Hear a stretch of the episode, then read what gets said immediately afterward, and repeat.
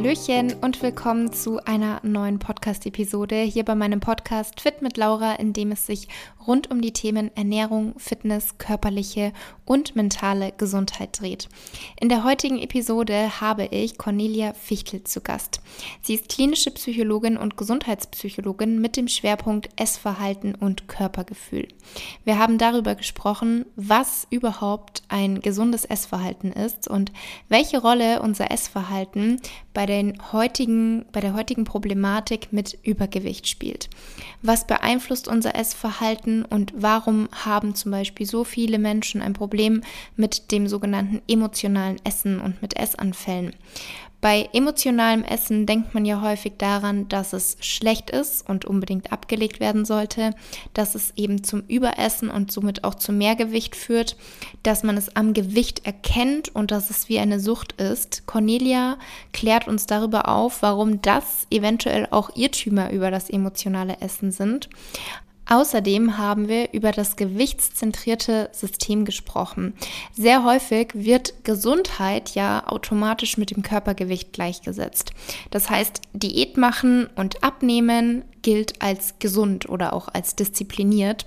Dabei ist natürlich alleine ein Gewichtsverlust nicht automatisch gesund, sondern entscheidend ist ja immer das Wie, also der Lebensstil, das Wohlbefinden, ob man fit ist und ob man dann eben auch langfristig das Gewicht halten kann, also dass das Gewicht langfristig stabil ist. Und ich sage euch ja auch immer wieder, dass ich euch definitiv keine Crash-Diäten empfehlen würde und auch kein Freund bin von einer zu restriktiven Ernährung. Viel, viel wichtiger ist es, nachhaltig und gesund abzunehmen. Ich habe darüber zum Beispiel auch letzte Woche in meiner App Circle of Balance einen Artikel hochgeladen, ein Diät einmal eins, wo ich eben einfach gesagt habe, was wichtig ist und was meine Tipps und Schritte sind, um wirklich nachhaltig und gesund abzunehmen. Und ich bin auch so gesehen kein Fan von dem Wort Diät. Diät heißt ja an sich eigentlich Ernährungsform, aber wird eben häufig im alltäglichen Gebrauch direkt mit Gewichtsverlust in Verbindung gebracht. An sich bin ich kein Freund von einer kurzen Phase, wo man Gewicht verliert, sondern eben von einer Ernährungsumstellung. Also das ist mir immer wichtig, die Menschen dazu zu motivieren und zu inspirieren, dass sie eine Ernährungsumstellung machen und eben nicht nur eine kurze Phase, in der sie Gewicht verlieren und danach dann irgendwann aber wieder zunehmen. Und daneben findet ihr auch in meiner App Circle of Balance einen Artikel über emotionales Essen, was die Ursachen betrifft und auch Lösungsstrategien.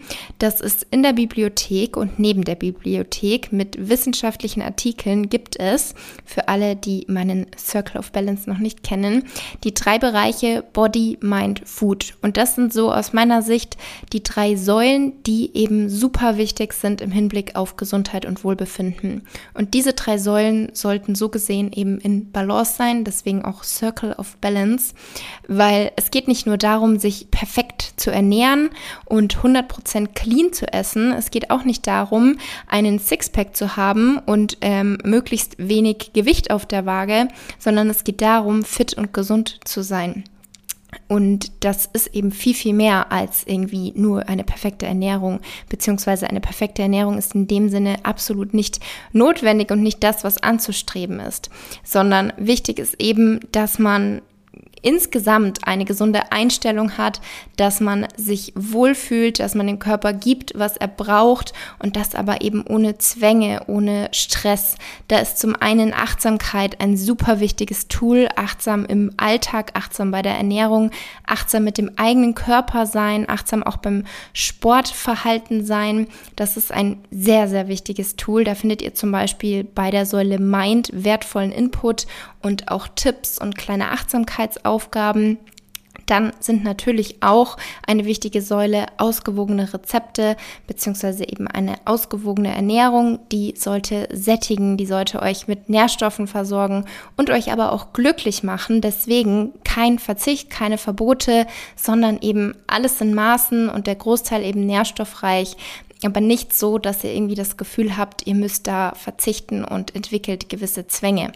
Dann findet ihr zum Beispiel dort auch, das ist die Säule Food, da findet ihr neben den ganzen Rezepten auch Ernährungspläne für Inspiration und für Motivation. Also gerade am Anfang einer Ernährungsumstellung kann das einfach helfen, da einen gewissen roten Faden zu haben anhand eines Planes und dann eben auch gibt es Übungserklärungen von gewissen Basic-Übungen im Gym und auch Workouts im Bereich Body. Der wird auch natürlich wie alle anderen Bereiche auch stetig noch erweitert. Und ja, insgesamt ist mir einfach wichtig, damit einen ganzheitlichen Ansatz weiterzugeben und das eben vereint in meinem Herzensprojekt Circle of Balance.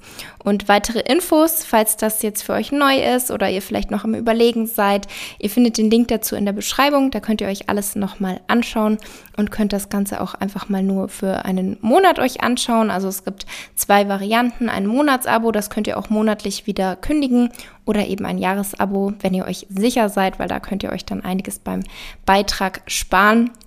Und der Beitrag ist aber auch so, dass er eben absolut fair ist. Also euch wird sehr, sehr viel geboten. Mehrmals pro Woche gibt es neuen Content und genau. Das dazu. Und ein weiteres wichtiges Thema, über das ich mit Cornelia gesprochen habe, war auch das Thema Selbstakzeptanz. Also den eigenen Körper annehmen und auch wahrnehmen. Und dann hat Cornelia uns auch sehr, sehr wertvolle Tipps gegeben, wie man eben Schritt für Schritt das Selbstwertgefühl steigern kann.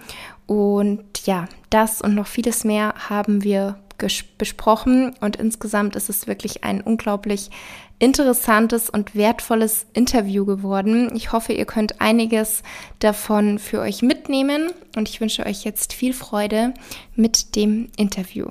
Hallo Cornelia, du bist klinische Psychologin und Gesundheitspsychologin mit dem Schwerpunkt Essverhalten und Körpergefühl. Erzähl uns doch mal, wie kam es dazu, dass du das machst, was du heute machst? Ja, danke für die Einladung äh, erstmal war mein Weg hat schon eigentlich in der Schule begonnen. Ähm, da waren schon die Themen Ernährung, Psychologie und Bewegung ein großer äh, Bestandteil eigentlich vom Unterricht. Und das hat mich eigentlich äh, seither sehr geprägt.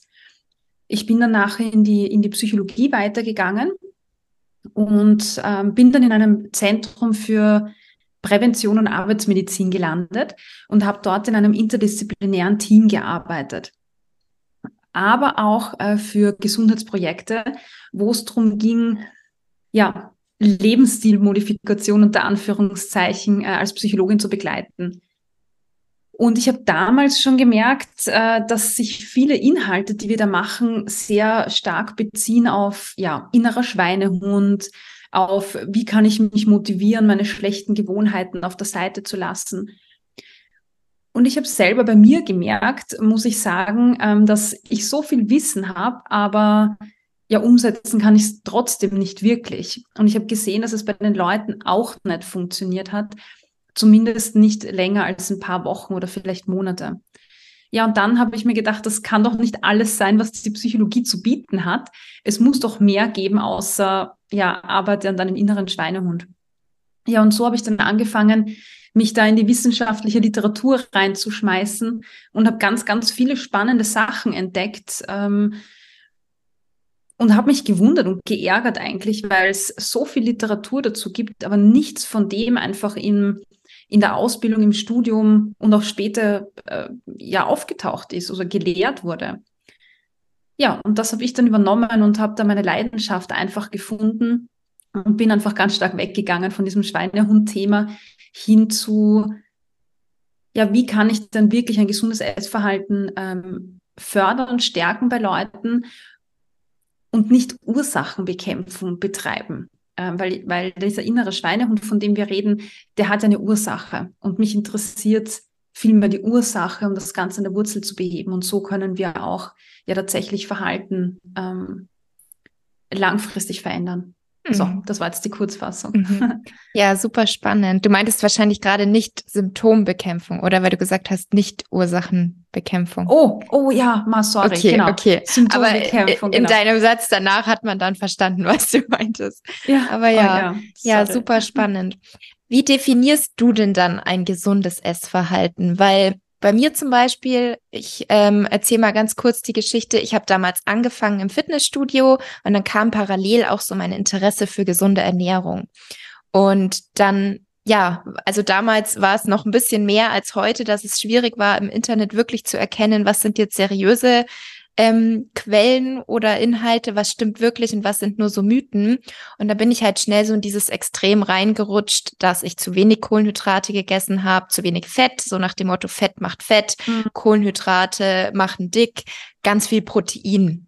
Das heißt, ich bin da ziemlich in ein Extrem gerutscht und dachte aber lange Zeit, dass ich mit meinem Sport, den ich eigentlich so gut wie täglich gemacht habe und mit dieser sehr strengen Ernährung, dass ich eigentlich genau das Richtige für meine Gesundheit mhm. mache. Also ich war davon überzeugt, ein, zwei Jahre lang, das, was ich mache, ist super so. Ich lasse mir da auch nicht reinreden und habe dann eben erst gemerkt, weil sich eben dieses Extrem auch körperlich dann ausgewirkt hat mit Periodenverlust, zu geringer Körperfettanteil, dass es halt doch nicht so gesund war. Mhm.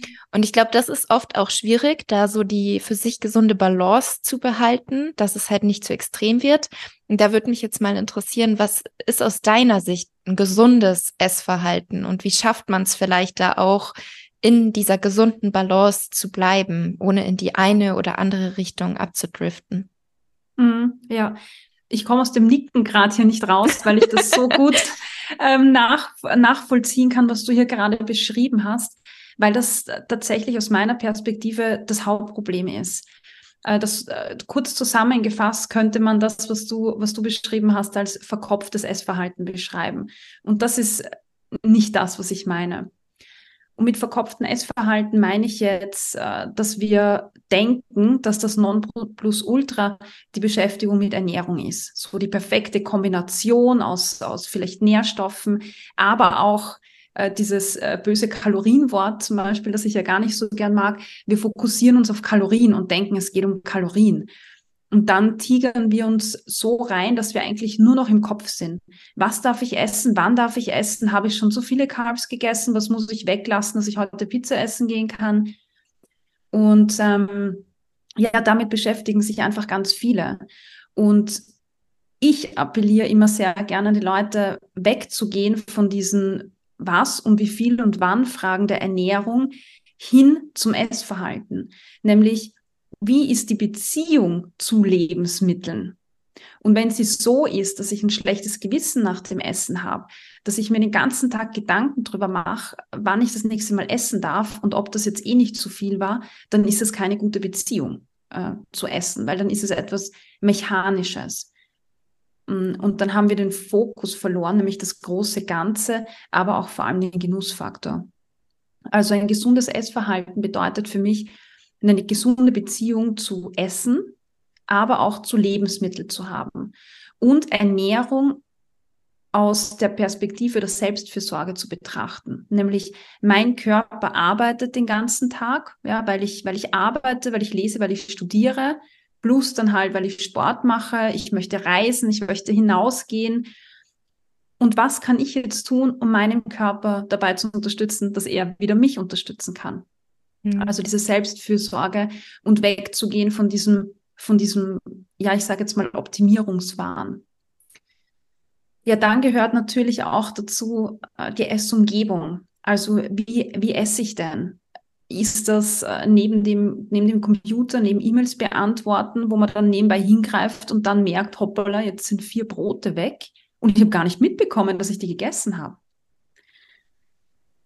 Und das bezieht sich dann aber auch ähm, auf, auf das Thema Genuss. Es, es äh, gibt so viele Menschen, die sich zum Beispiel Süßigkeiten, äh, Chips, Schokolade und so weiter verbieten, weil, weil sie sagen, wenn ich mal damit anfange, dann, ja, dann kann ich nicht mehr stoppen. Ja, so einmal gepoppt, nie mehr gestoppt, so irgendwie. Und ähm, hier geht es so wieder darum, nicht zu sagen, ich mache einen Bogen drum, weil in der heutigen Zeit hast du in jeder Ecke äh, irgendein Lebensmittelstand, einen Supermarkt, eine Imbissbude, einen Automaten. Du kannst Lebensmittel nicht dein ganzes Leben lang aus dem Weg gehen. Äh, und wenn du damit konfrontiert bist, dann kommt so oft dieses Überessen und dann so, ja, jetzt ist es eh wurscht. Jetzt ist der Tag gelaufen. Warum ist er gelaufen? Weil ich das überschritten habe, was ich mir vorher gesetzt habe. Also wäre eigentlich der Zugang dazu, wieder zu lernen, wie kann ich dann die Lebensmittel genießen, ohne dass ich ständig in so zwei Kategorien herumpendle, also entweder gar nichts essen oder zu viel davon essen. Mm, genau. Und dann können natürlich viele andere Dinge dazu, wie auf die Körpersignale zu achten, also Hunger und Sättigung zu spüren, differenziert zu spüren, darauf einzugehen, auch zu spüren, was tut mir gut, Bewegung, so wie du sagst, äh, nämlich aus, aus, äh, als äh, etwas Freudvolles und nicht um Kalorien zu verbrennen. Mhm. Das gehört ja dann irgendwie auch zum Essverhalten dazu. Aber auch das Körperbild, mm, an dem wir arbeiten dürfen ja, also wie du siehst, ich definiere das als, als etwas sehr ja. Komplexes. Ja. ja.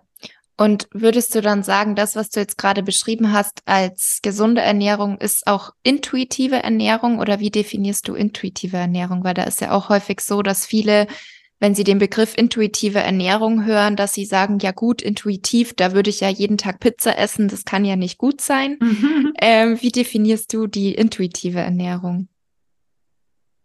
Also im Grunde, wenn wir jetzt ehrlich sind, dann sind das wahrscheinlich alles synonyme Begriffe füreinander. Mhm. mhm. Also ich komme ja aus der, aus, der, aus der Psychologie und die ganzen Erkenntnisse, die in das Konzept des intuitiven Essens äh, reingeflossen sind oder drinstecken, die sind aus der Ernährungspsychologie. Das heißt, die, die Theorien, die Grundlagen, es ist äh, im Endeffekt genau das Gleiche. Und das, was du jetzt angesprochen hast, das höre ich auch sehr häufig. Und da ist halt das Problem, dass viele Leute intuitiv Essen definieren als, so, ich esse jetzt alles, auf was ich Lust habe und so viel ich will. Aber das ist nicht intuitiv Essen. Ähm, intuitiv Essen ist, ist eher das, was ich gerade beschrieben habe. Ähm, natürlich geht es darum, Verbote wegzulassen, weil sie einfach dazu führen, dass wir dann überessen. Aber gleichzeitig geht es auch äh, um, um eine ausgewogene Ernährung. Gleichzeitig geht es um Körpersignale wie Hunger und Sättigung. Gleichzeitig geht es um äh, individuelle Verträglichkeiten. Also es ist ein ganzheitliches Therapiekonzept, auch wenn man so möchte. Ähm, und das braucht einfach mehr als jetzt für sich in seinem Wohnzimmer zu sagen oder in der Küche zu sagen, so ich esse jetzt alles, was ich will die ganze Zeit. Mhm. Weil das ist, äh, ist es nicht. Mhm. Ja. Und welche Rolle spielt aus deiner Sicht unser Essverhalten für das heutige Problem mit dem Übergewicht? Weil auch da ist es ja nicht so, wie viele denken, dass Übergewichtige einfach nur keine Disziplin und zu viel Hunger haben, also einfach, dass sie zu viel Lust haben auf ungesundes und kalorienreiches, sondern da spielt ja definitiv auch so das Essverhalten, das Verhalten oder die Einstellung gegenüber dem eigenen Körper eine große Rolle. Wie würdest du das beschreiben oder wie siehst du diese Thematik? Mhm. Wenn wir an Übergewicht oder vielleicht sogar Adipose das denken, dann haben wir ein ganz bestimmtes Bild vom Kopf. Diese viel zu dicke Person, die im Fernsehsessel sitzt, den äh, Fernseher anhat und Chips in sich hinein äh, haut, sage ich mal. Mhm. Undiszipliniert, faul, bewegt sich nicht. Äh, und das ist dieses Bild, was die Gesellschaft prägt und was wir im Kopf haben. Und leider Gottes, also dies, das, das gibt es natürlich auch, also das will ich jetzt nicht bestreiten, aber der Anteil äh, an, an der Bevölkerung, die so ein Essverhalten haben, ist vergleichsweise gering. Tatsächlich ist es oft so, dass übergewichtige Menschen extrem viel über Ernährung wissen. Ähm, nicht über das Essverhalten, aber sehr viel über Ernährung und tatsächlich auch, ja, zu wenig essen.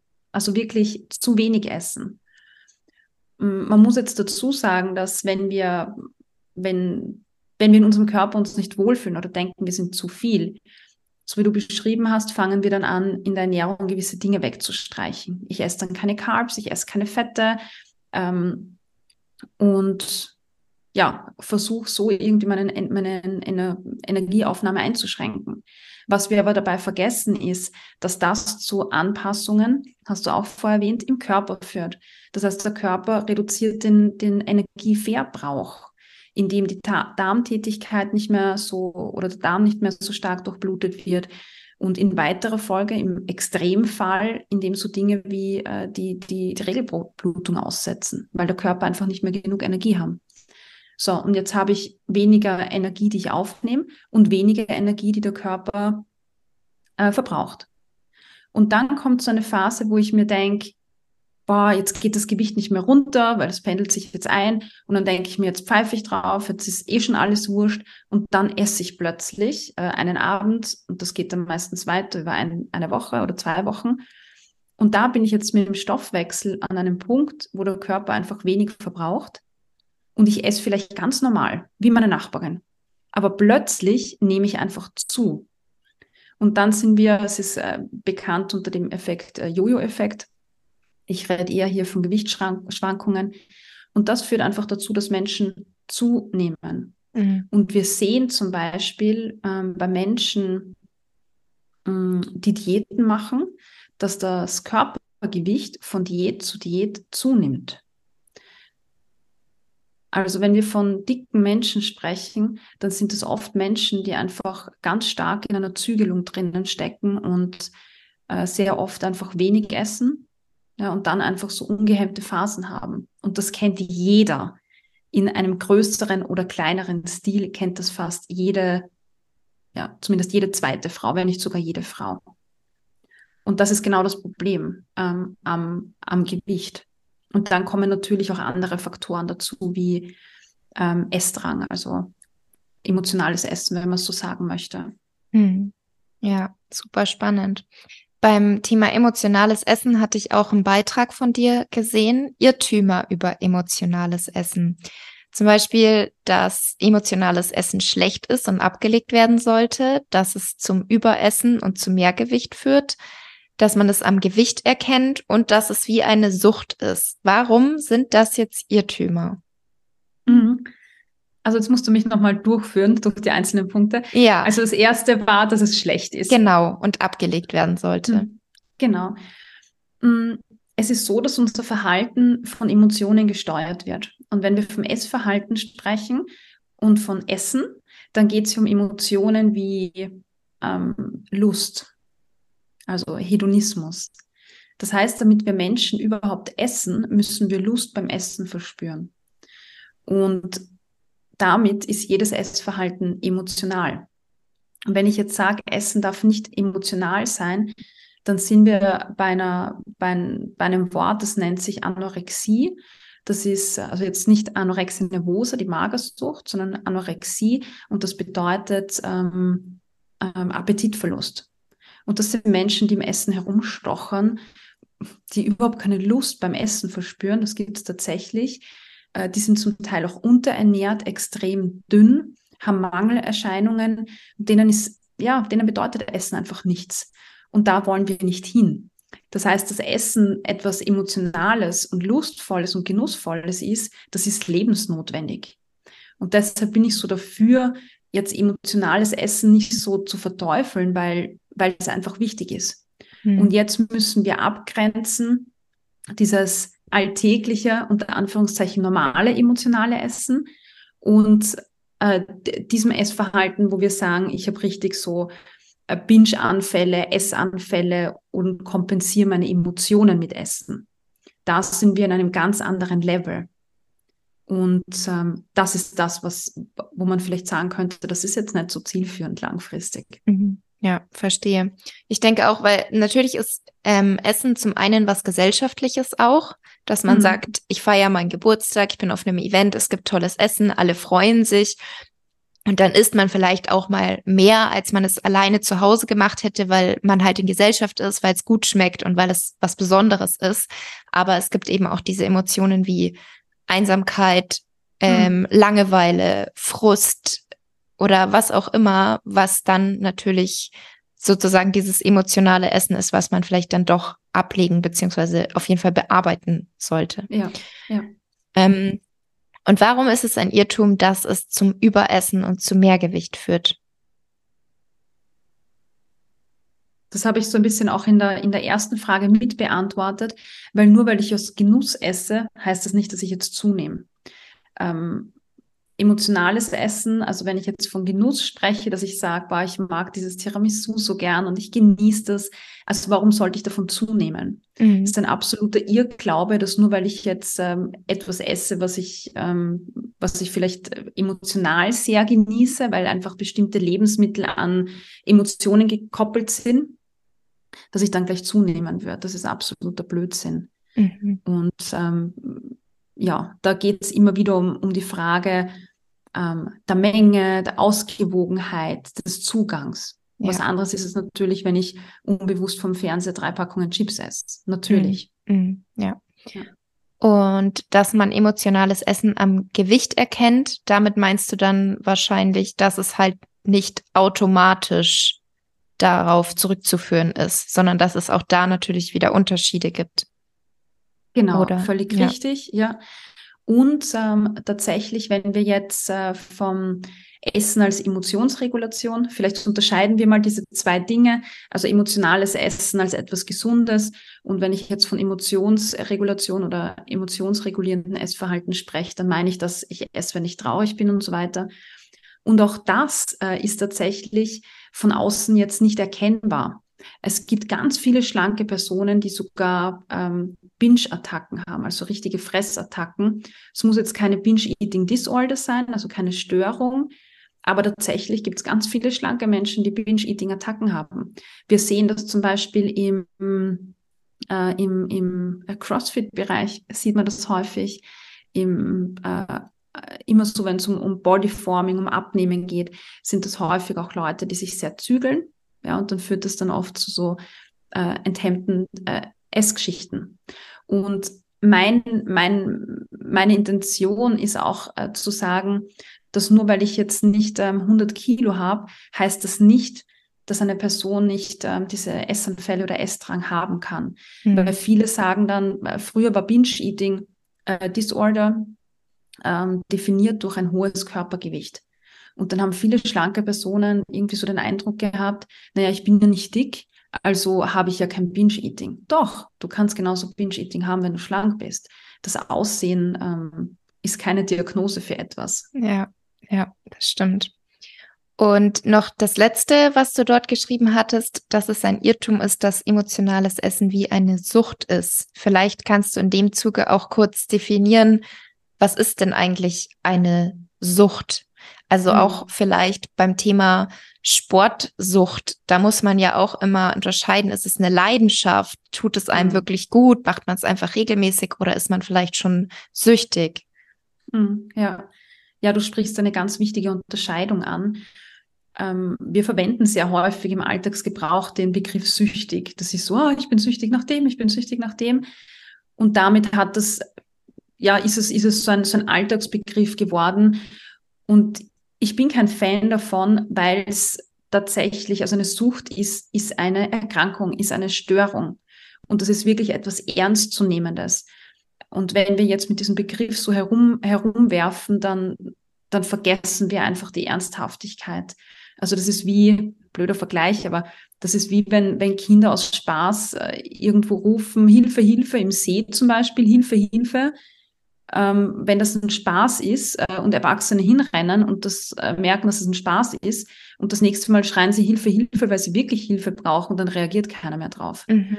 Und das führt einfach ja, dazu, dass die Hilfe zu spät kommt, beziehungsweise dass Betroffene nicht ernst genommen werden, weil es ist eh jeder süchtig. Und deshalb ist mir diese Unterscheidung einfach extrem wichtig. Eine Sucht ist eine Diagnose und die hat bestimmte Diagnosekriterien. Und nur wenn diese Diagnosekriterien zutreffen, dann definieren wir eine Sucht. Und jetzt unterscheiden wir zwischen Verhaltenssüchten und substanzgebundenen Süchten. Äh, Verhaltenssucht wäre, ja, also hast du schon angesprochen, das fällt ja oft im, im Bewegungsbereich. Und Fresssucht oder Esssucht ist dann oft so dieses äh, Süchtigen nach Lebensmitteln. Und tatsächlich muss man jetzt sagen, eine Sucht ist dann ähm, unter anderem, wenn ich ähm, meine Kontrolle verliere, wenn ich ähm, alltägliche Aktivitäten wie Schule oder Arbeit vernachlässige, weil ich, weil ich nur noch an diese eine Sache denken kann, wenn gesundheitliche Konsequenzen ähm, herrschen und ich kann trotzdem nicht aufhören, wenn ich mich nicht mehr um mich selber kümmere, mich vielleicht isoliere, um dieser Sucht nachzugehen, wenn ich äh, bestimmte, also wenn, äh, wenn bestimmte äh, große Kosten damit verbunden sind und ich das Geld trotzdem aufgebe, ausgebe, obwohl ich es mir nicht leisten kann. Also es gibt ganz viele verschiedene ähm, Kriterien und die müssen über einen gewissen Zeitraum erfüllt sein, dass man dann wirklich eine Sucht diagnostiziert. Und ähm, beim Essen müssen wir einfach eine klare Unterscheidung äh, treffen, weil wir können nicht nach etwas süchtig sein, was, was wir brauchen, um zu überleben. Also das ist ein völliger Blödsinn, weil dann, wenn wir die Diagnosekriterien hernehmen, ähm, dann würden wir alle sterben, wenn wir nicht mehr essen würden. Also wir müssen uns damit beschäftigen, wir müssen essen, wir müssen dem nachgehen. Ähm, ja, das heißt, wir werden ja auch nicht abhängig davon. Äh, wenn Essen eine Sucht wäre, dann wären alle Menschen davon abhängig, beziehungsweise ein richtig großer Anteil der Menschen. Und das sind sie nicht. Ähm, und das ist, glaube ich, so auch ein ganz wichtiger Punkt.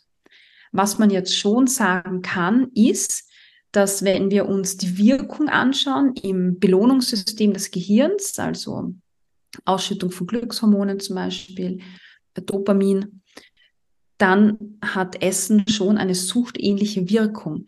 Das heißt, es werden ähnliche Hirnareale angesprochen. Das ist dasselbe auch beim Sport und genauso äh, bei Sex zum Beispiel. Da wird das Belohnungszentrum aktiviert, das Lustzentrum, beschütten Glückshormone aus und somit lernen wir auch, hey, dieses Verhalten sollten wir weiter verfolgen, weil das tut uns gut. Mhm. Das ist so ein biologischer Mechanismus. Genau, das heißt, das ist suchtähnlich und das hat auch einen Grund, nämlich Überleben. Und jetzt muss man natürlich noch dazu sagen, ähm, suchtähnliche Wirkmechanismen gibt es. Und dann gibt es auch die Lebensmittelindustrie. Und in der Industrie macht man natürlich das oder Lebensmittel so, dass Menschen sie kaufen. Und dann produziert man auch Lebensmittel, die in der Natur gar nicht so vorkommen. Und man nennt diese Lebensmittel, von denen ich spreche, hyperpalatable Lebensmittel. Das sind Lebensmittel mit ähm, vor allem einer, einer, hohen Menge drin an ähm, zum Beispiel Salz, Fett, Zucker, Glutamat. Und diese Kombination aktiviert dieses Belohnungszentrum im Gehirn nochmal stärker. Das heißt, wir finden es einfach geil, wenn wir das essen. Mhm. Das heißt jetzt aber nicht, dass ich süchtig bin. Genau. Ja. Und was sind dann, denkst du, so die größten Faktoren oder Ursachen für dieses Übergewichtsproblem? Oder kann man das vielleicht so gar nicht sagen, weil es wieder von Mensch zu Mensch individuell ist, was da jetzt genau für eine Geschichte dahinter steckt. Ja, genau. So wie du sagst, es ist äh, sehr individuell. Und es sind, ich will jetzt keinen Blödsinn sagen, aber wenn ich mich jetzt richtig erinnere, sind in der Literatur über 300 äh, Faktoren identifiziert worden, die das Gewicht beeinflussen. 300. Mhm. Und wir reden ständig von einer, nämlich Ernährung. Ja. Und das ist einfach das ist furchtbar. Also natürlich spielt Ernährung eine Rolle, aber Ernährung an sich kann keine Menschen jetzt in eine Richtung bringen. Da kommt immer vieles zusammen. Ja. Ein ganz wichtiger Punkt ist zum Beispiel die Genetik. Wir sehen, dass es äh, genetische Häufungen gibt in einer Familie. Der zweite Punkt ist der sozioökonomische Status, also welchen Zugang ich habe zu Bildung welche Ausbildung ich einfach habe und dann auch die finanzielle Sicherheit, die ich im Leben habe. Das bestimmt einfach massiv mit, was ich mir leisten kann und was nicht. Und wenn man jetzt in den Supermarkt schaut und sieht, äh, dass zum Beispiel ein Brokkoli vier Euro kostet ähm, und die Fertigpizza zwei Euro, naja, mhm. sei mal nicht böse. Also mhm. ja, klar. Also das, das spielt einfach auch eine Rolle und da müssen wir uns einfach auch ehrlich sein. Was wir auch ganz häufig sehen, sind Traumata. Also ganz viele da, mm, also es gibt Studien, die den Zusammenhang zwischen Adipositas und Trauma untersuchen. Und da sieht man, dass einfach ein ganz, ganz großer Teil Traumata hat im Hintergrund. Und das würde zu weit führen, wenn ich das ausführe. Aber traumatische Erlebnisse, also Erlebnisse, die auch viel mit, mit Anspannung äh, zu tun haben, die haben einen sehr, sehr starken Einfluss auf unser Hormonsystem im Körper. Und es kommt zu einer Veränderung der Verhältnisse. Also zum Beispiel Hungerhormone werden verstärkt ausgeschüttet, Sättigungshormone werden unterdrückt. Also habe ich mehr Hunger äh, mhm. und muss mehr essen, damit ich überhaupt satt wäre. Mm, dann kommt Stress, chronischer Stress. Also das ist ja eine Volkskrankheit eigentlich in unserer Gesellschaft dazu, weil das ist derselbe Mechanismus, äh, wirkt sich auf Hunger- und Sättigungshormone auf, aus, genauso wie auf die Fettsynthese. Also wenn ich chronischen Stress habe, ist es irrsinnig schwierig, dass sich das Körpergewicht nach unten bewegt, äh, sondern mhm. tendenziell nach oben. Und einer der größten Faktoren, die man hier einfach ansprechen muss, ist der, der Schlankheits- und Schönheitsdruck, der in unserer Gesellschaft herrscht. Dadurch begeben sich ganz viele Personen in Diätkreisläufe. Und wie ich vorher schon gesagt habe, Diätkreisläufe führen dazu, dass man zunimmt und nicht ab. Und das ist wissenschaftlich erwiesen, das ist keine Neuerung, das wissen wir. Und tatsächlich sind das 80 jetzt muss man sich auf der Zunge zergehen lassen, 80 bis 95 Prozent der Diäten scheitern. Mhm. Und mit scheitern meine ich jetzt langfristig.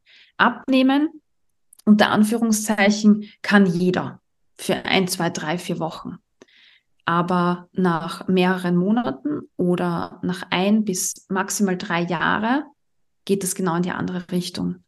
Und ja, das sind einfach Faktoren.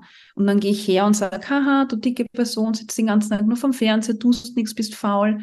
Also haben wir da auch äh, Diskriminierung und Stigmatisierung als Faktor. Dann ziehe ich mich zurück, habe eine hohe Anspannung.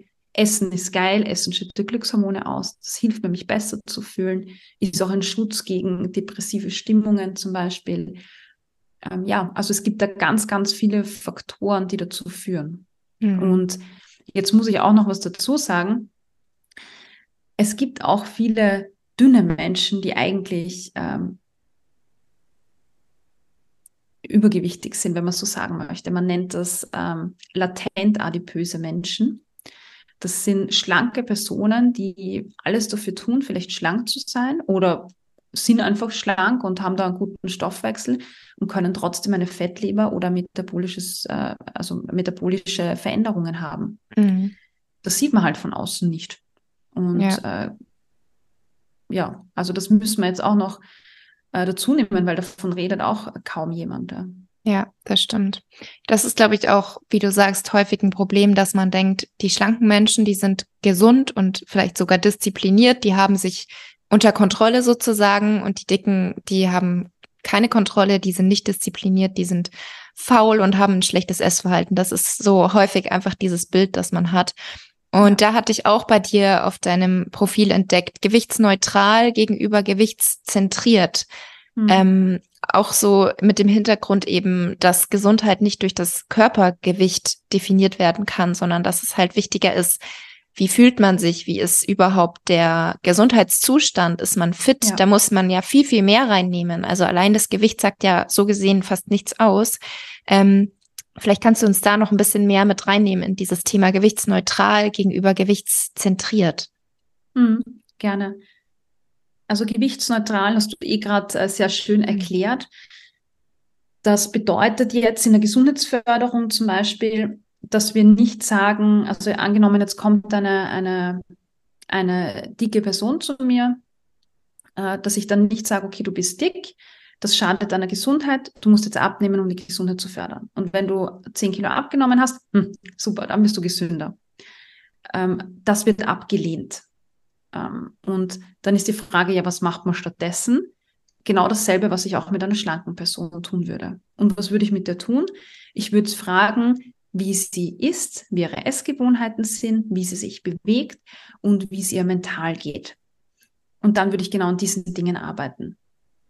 Genau. Und ähm, Fazit ist jetzt also, dass äh, das Gewicht nicht im Zentrum steht und dass es mir unter Anführungszeichen dann auch egal ist, ob die Person abnimmt oder nicht, weil es darum geht, die Gesundheit zu fördern. Mhm. Und da ist mir einfach wichtiger, dass eine Person, die eine schlechte Beziehung zu Bewegung und Sport hat, äh, weil sie besessen Sport gemacht hat in ihrer Abnehmzeit oder weil sie immer den Glaubenssatz hat, man muss Sport machen, man muss Sport machen. Ey, das ist nicht lustig. Ja, dieses ständige sich zwingen müssen, etwas zu tun, damit entwickle ich einfach so eine Abne Abwehrhaltung. Und wir sehen, dass Menschen, die Diät machen, die machen Sport, und wenn sie aufhören mit der Diät, weil es ist eh schon wurscht, dann machen sie auch keine Bewegung mehr. Weil wozu mache ich Bewegung, wenn ich eh nicht Kalorien verbrennen will?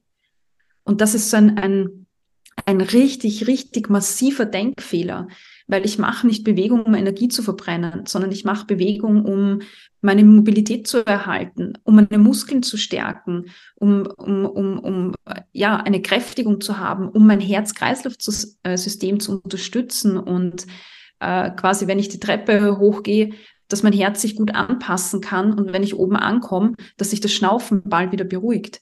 Also das sind Dinge, die wichtig sind und die zählen. Und da gibt es einfach ganz viele dicke Personen, die viel mehr Ausdauer, viel mehr Kraft, viel mehr Mobilität haben als schlanke Menschen. Mhm. Genau. Ja. Ähm, darum geht's. Ja. Und ähm, vielleicht jetzt höre ich schon einige Hörer und Hörerinnen, die sich denken, na ja, aber mh, mm, eine Person, die jetzt Knieprobleme hat oder gesundheitliche Konsequenzen, weil sie so dick ist, die muss doch abnehmen. Äh, deshalb möchte ich dem auch noch mal kurz auf das eingehen. Mm, ja, das ist so unsere Auffassung in unserem Gesundheitssystem, vom im ges gewichtszentrierten System, in dem wir auch leben, wie unsere äh, Welt und unser Gesundheitssystem hier funktioniert. Und jetzt können wir mal die andere Perspektive reinbringen und sagen, ich habe jetzt eine Person, die vielleicht 100 Kilo hat, ja, oder ähm, ist egal, wie das Körpergewicht ist, und die hat Knieprobleme. Das bedeutet, dass da irgendwas mit der Muskulatur vielleicht nicht passt.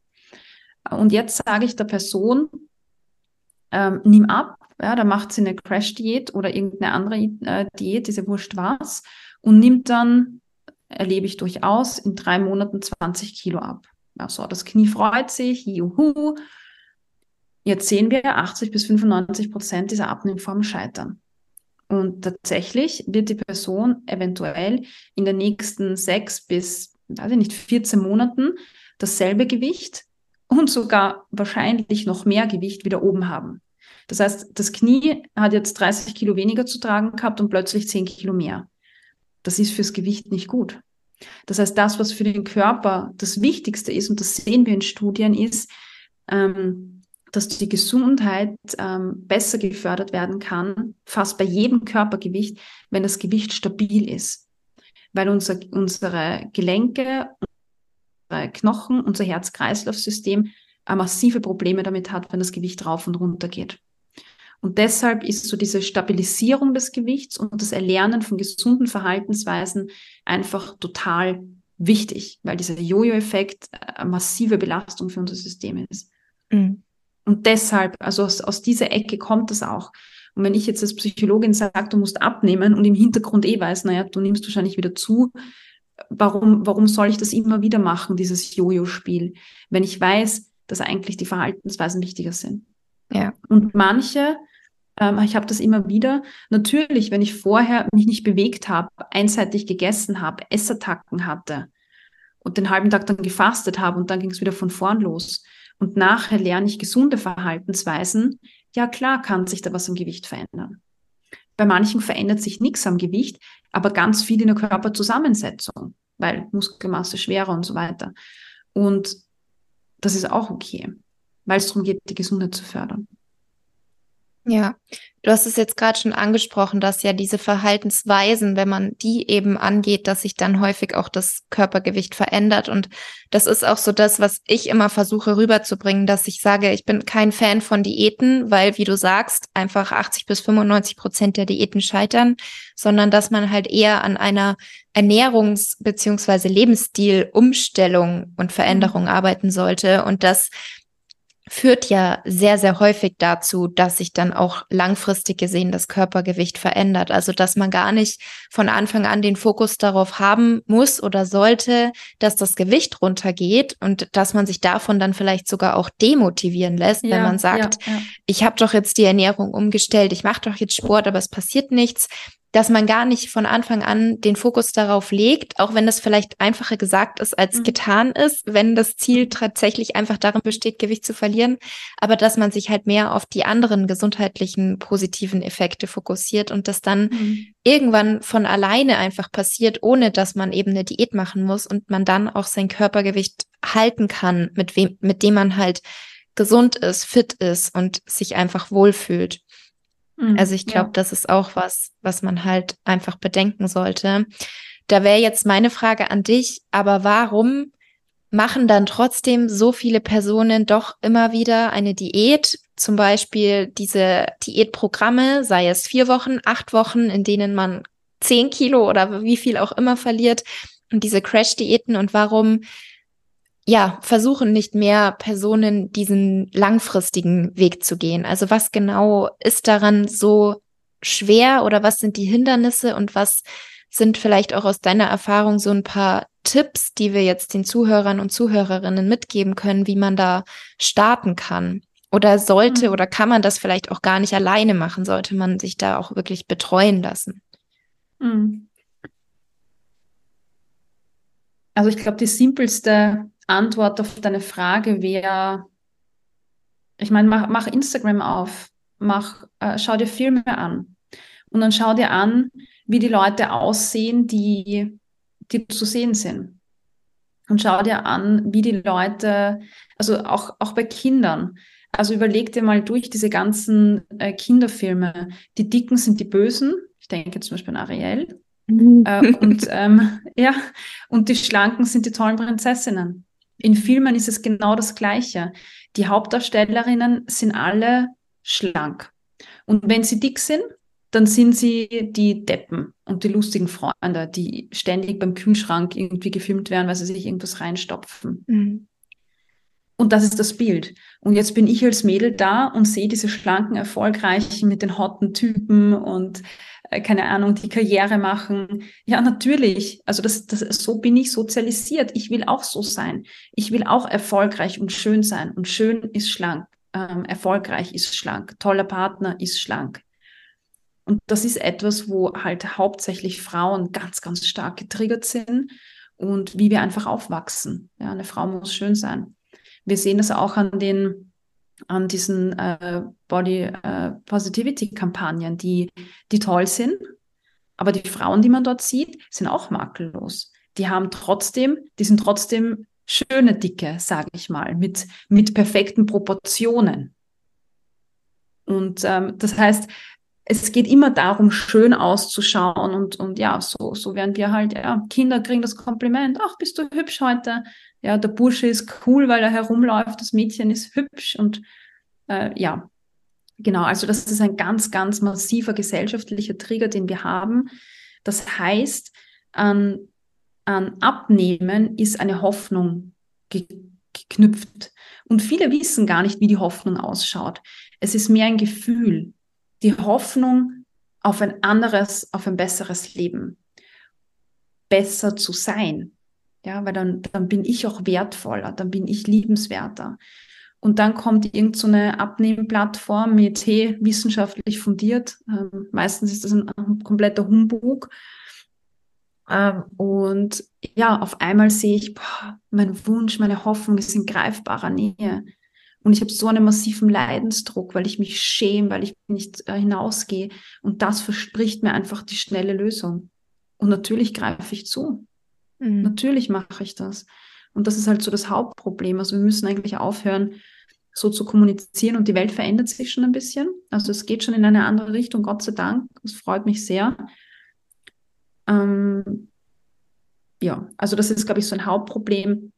Und dann gibt es halt 100.000 äh, Blogartikel. So wie du sagst, als, als ich jugendlich war oder ein Kind war, da, da gab es meine, meine paar Kinderhefteln da oder Jugendhefteln, äh, ohne es jetzt zu nennen. Und heute gibt es Internet, Social Media, wo ich mhm. ständig Informationen habe. Und dir wird ja ständig suggeriert, du musst nur das machen und dann nimmst du ab. Ist ja ganz einfach. Weniger Energie rein, abnehmen. Das ist auch äh, ein völliger Blödsinn. Das sind Hormone nicht berücksichtigt. Wir Frauen haben noch mal mehr Hormonschwankungen, als das Männer haben. Wir sind da beeinflusst. So einfach funktioniert das nicht. Und äh, zumindest nicht langfristig.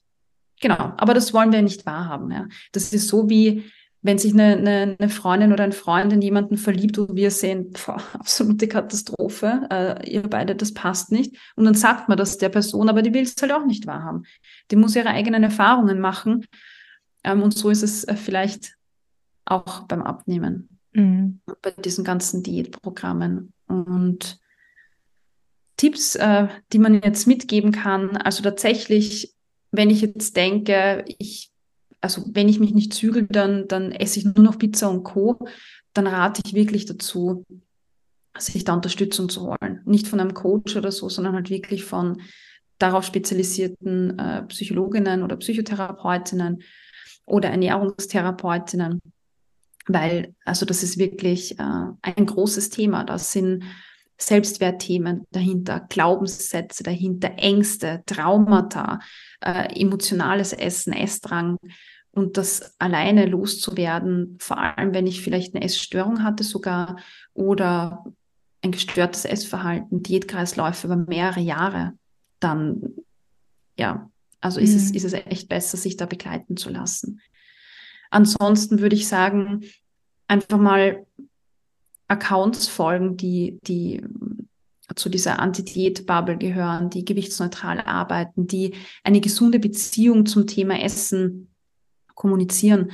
Und ganz einfach erkenne ich das daran, wenn ich Accounts aufmache und ich habe ein schlechtes Gewissen, wenn ich die anschaue, dann, dann ist der Account nicht gut für mich, dann weg damit. Ja. Mach ihn weg. Such dir neue und ähm, beginn dich nicht nur so mit dem Kopf zu beschäftigen, mit dem Thema Ernährung, sondern einfach mal auch mit dem Essverhalten zu beschäftigen. Und folg mhm. Menschen, die das auch tun. Und lies Bücher zu diesem Thema, um da einfach mehr auch über das Essverhalten zu erfahren. Hast du da vielleicht Podcasts? Tipps? Ja, meins. das war jetzt aufgelegt. Food, Food Feelings heißt dein Buch, oder? ja. Genau, Food Feelings.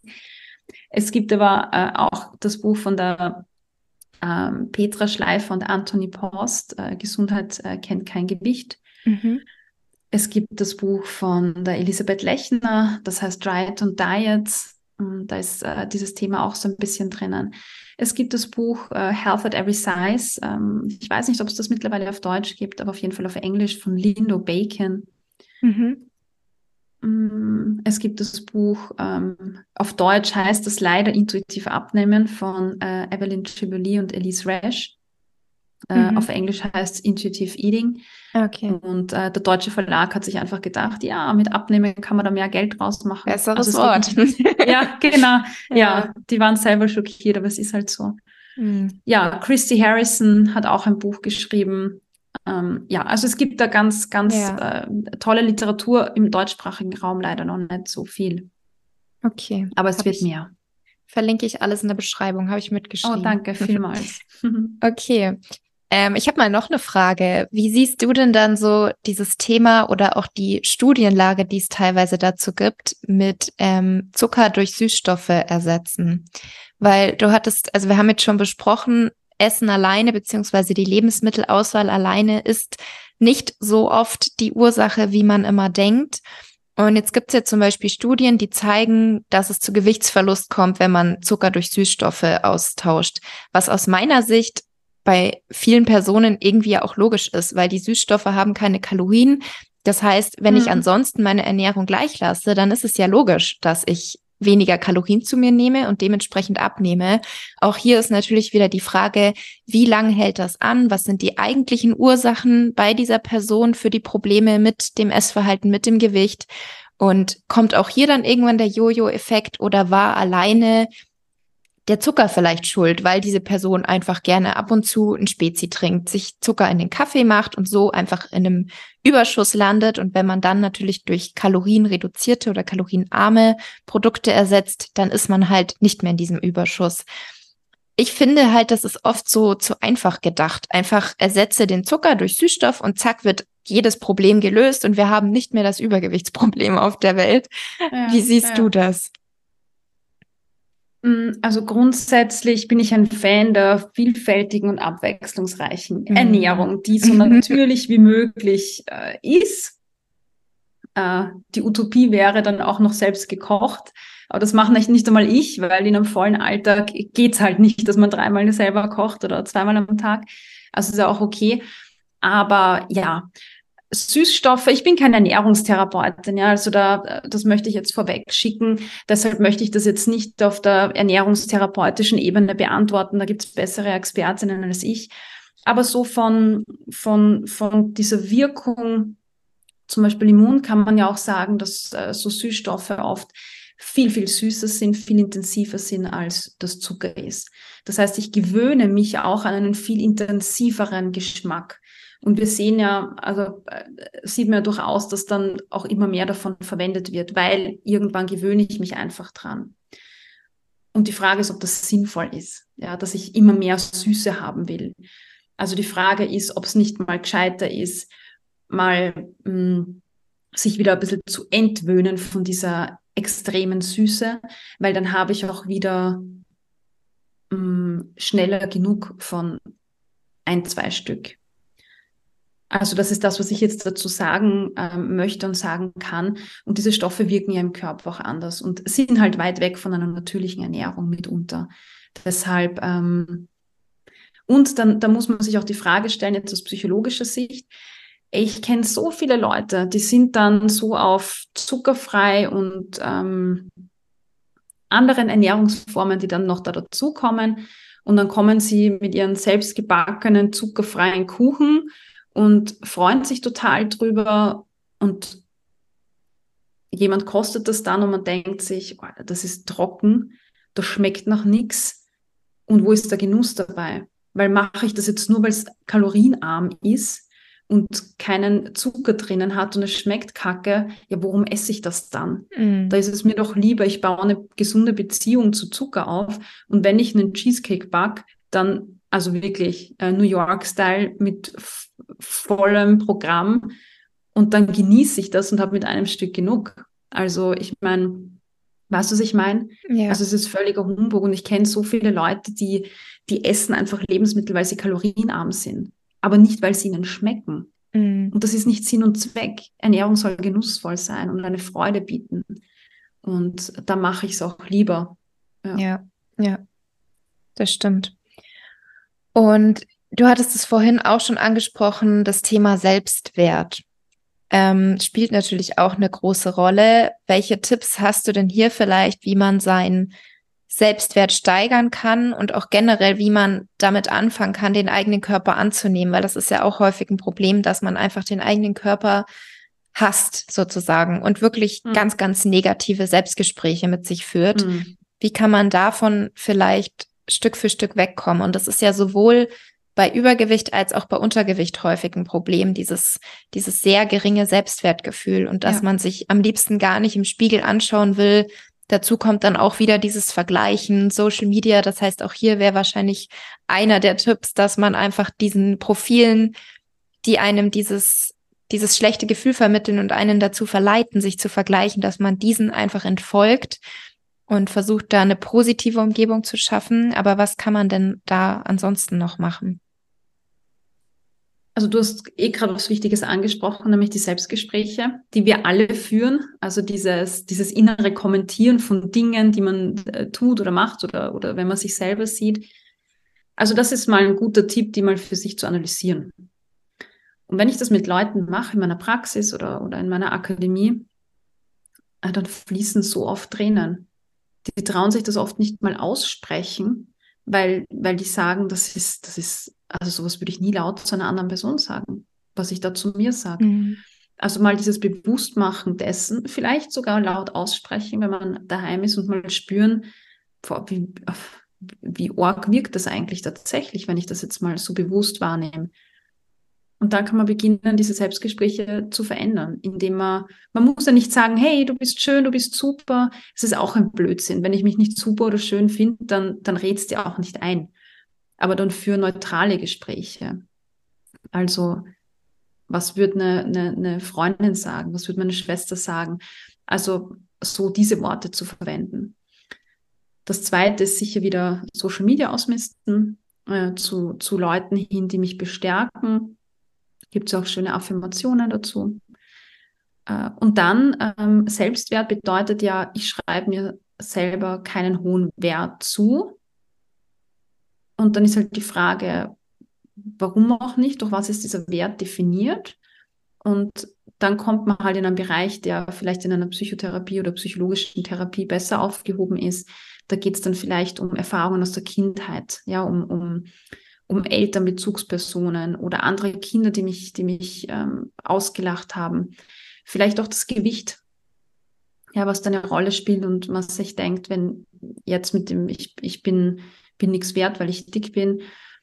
Ähm, und ja, eine Klientin hat mal zu mir gesagt, wer bin ich, wenn ich nicht mehr die, die Dünne bin? Oder die, die Einzelschülerin in der Klasse, wer bin ich dann?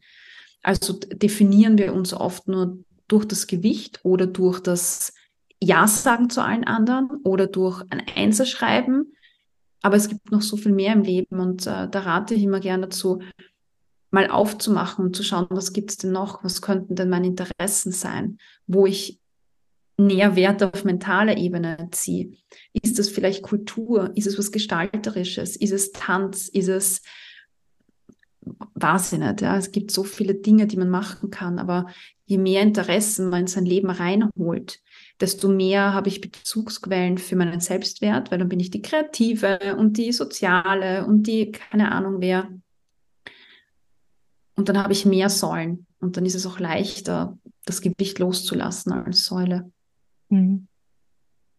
Das und klingt jetzt alles so einfach, gell? Genau, wollte ich gerade sagen. Wie kann man diese Säulen vielleicht entdecken? Mhm. Also vielleicht Podcasts hören, in denen es um, um, also was ich total spannend finde, es gibt äh, Podcasts zum Beispiel, wo einfach Menschen eingeladen werden, die, die ihren Weg teilen, die ihre Geschichte teilen.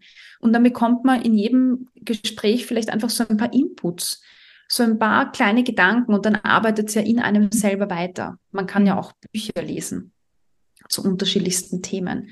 Feminismus oder mhm. andere Themen ähm, die einen interessieren, einfach mal durchstöbern, also etwas anderes, so aus dem Bereich Persönlichkeitsentwicklung oder sowas. Und ähm, da einfach fürs Gehirn neues Futter schaffen, weißt du? Weil ich brauche zuerst Impulse. Weil wenn mein Gehirn nur voller Essen und Körper ist, dann zu sagen, was interessiert mich sonst noch, ist halt schwierig ich musste zuerst einmal was Neues reinfüttern. Vielleicht Interessen, die ich früher gemacht habe. Vielleicht habe ich früher irgendeine Aktivität gemacht. Vielleicht war ich in, in einem Verein aktiv. Vielleicht habe ich ein Musikinstrument gespielt, früher gerne mal. Ähm, und ansonsten wirklich sich Impulse holen bei Impulse, bei Freunden oder aus Büchern. Und so handelt man sich nach vorne, weil es ist nicht so ein, so ich mache jetzt das und dann, dann ist es erledigt, sondern es ist ein, ja tatsächlich lebenslanger Prozess, so eine Entwicklung. Und es kommen immer neue Herausforderungen und neue Themen, wo man sich ähm, neu definieren oder entfalten kann. Ja, ja. Ja, sehr, sehr schön. Vielen Dank. Ich habe jetzt eigentlich nur noch eine abschließende Frage an dich. Und mhm. zwar, ähm, was kann man nach einem Essanfall tun? Weil da ist ja häufig das Problem, man landet in diesem Teufelskreis. Du hattest es vorhin auch schon angesprochen, dass man dann den ganzen Tag über fastet, dann aber geht's wieder von vorne los. Wie kann man es schaffen, da Schritt für Schritt rauszukommen und sich auch wirklich selber zu vergeben und dann vielleicht nicht auch im gleichen Zuge wieder diese negativen Selbstgespräche zu haben, so nach dem Motto, es ist schon wieder passiert und ich schaff's eh nicht und, und, und. Hm. Also diese Selbstgespräche sind sicher was Wichtiges, also auch nach einem Ess Essanfall.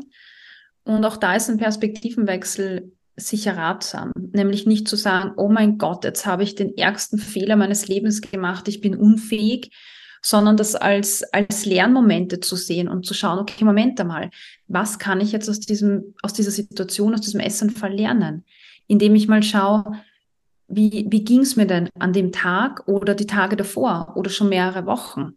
Vielleicht bin ich nämlich mega gestresst, weil eine große Prüfung oder eine große Projektarbeit ansteht. Dann weiß ich, okay, ähm, das könnte eine Ursache sein. Ich muss dran arbeiten oder ich darf dran arbeiten, mehr Ausgleich zu haben. Vielleicht sind es auch Glau also es sind oft auch so Glaubenssätze, die sich auf den Selbstwert beziehen. Jemand sagt, hey, naja, ich habe heute keine Zeit, ich treffe dich nicht. Und bei mir kommt es an, die mag mich nicht mehr. So. Und das erzeugt natürlich einen irrsinnigen Druck. Das heißt, auch diese Glaubenssätze mal äh, zu beobachten, die bei einem selber abgehen, auch im Nachhinein gerne, wenn man das so als Analyse sehen möchte. Also äh, versuchen daraus zu lernen und ähm, ganz normal weiter essen. Also nicht zu sagen, jetzt esse ich morgen den ganzen Tag nichts, sondern äh, wenn du Hunger hast, dann isst du was. Und viele haben dann eh keinen Hunger, dann isst halt nichts. Ja, aber dann, wenn du Hunger hast, dann isst du was. Und sorg gut für dich. Also Wärmeflasche, Magentee, was auch immer. Viele sind ja dann völlig fertig und erledigt, je nachdem, wie viel das war. Mhm. Genau, für sich sorgen und Entspannungsmethoden, um wirklich auch die Anspannung nach dem Essen runterzubringen. äh, Anspannung kommt ja dann meistens eher durch die Selbstvorwürfe und das schlechte Gewissen.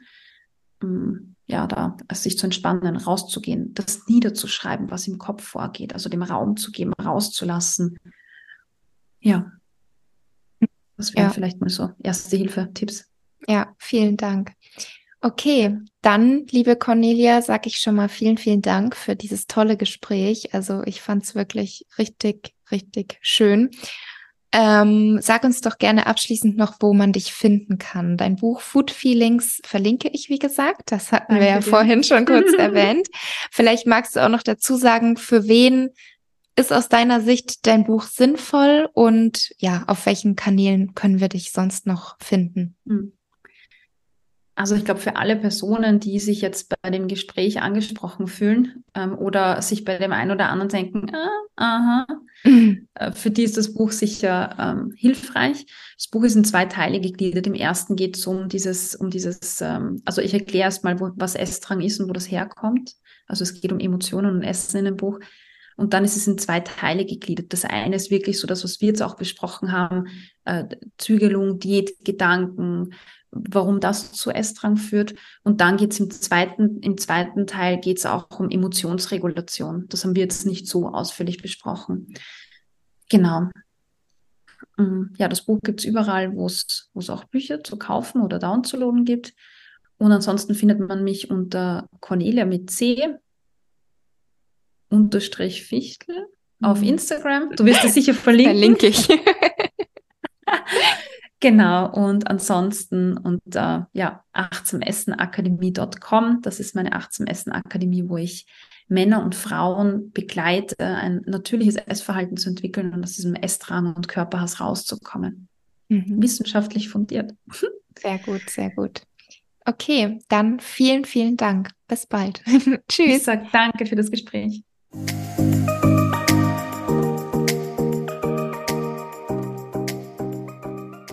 Vielen Dank, dass du dir die Zeit genommen hast für diese Podcast-Episode. Ich hoffe, du konntest etwas für dich mitnehmen. Wenn sie dir gefallen hat, dann teile sie gerne mit Freunden, Bekannten und deiner Familie, die ebenfalls von den Informationen und Tipps profitieren könnten. Über eine Bewertung und einen Kommentar bei Spotify oder Apple Podcasts würde ich mich riesig freuen. Das wäre für meinen Podcast und für mich eine tolle Unterstützung. Ich wünsche dir jetzt noch eine wundervolle Restwoche und wir hören uns wie gewohnt nächsten Montag wieder.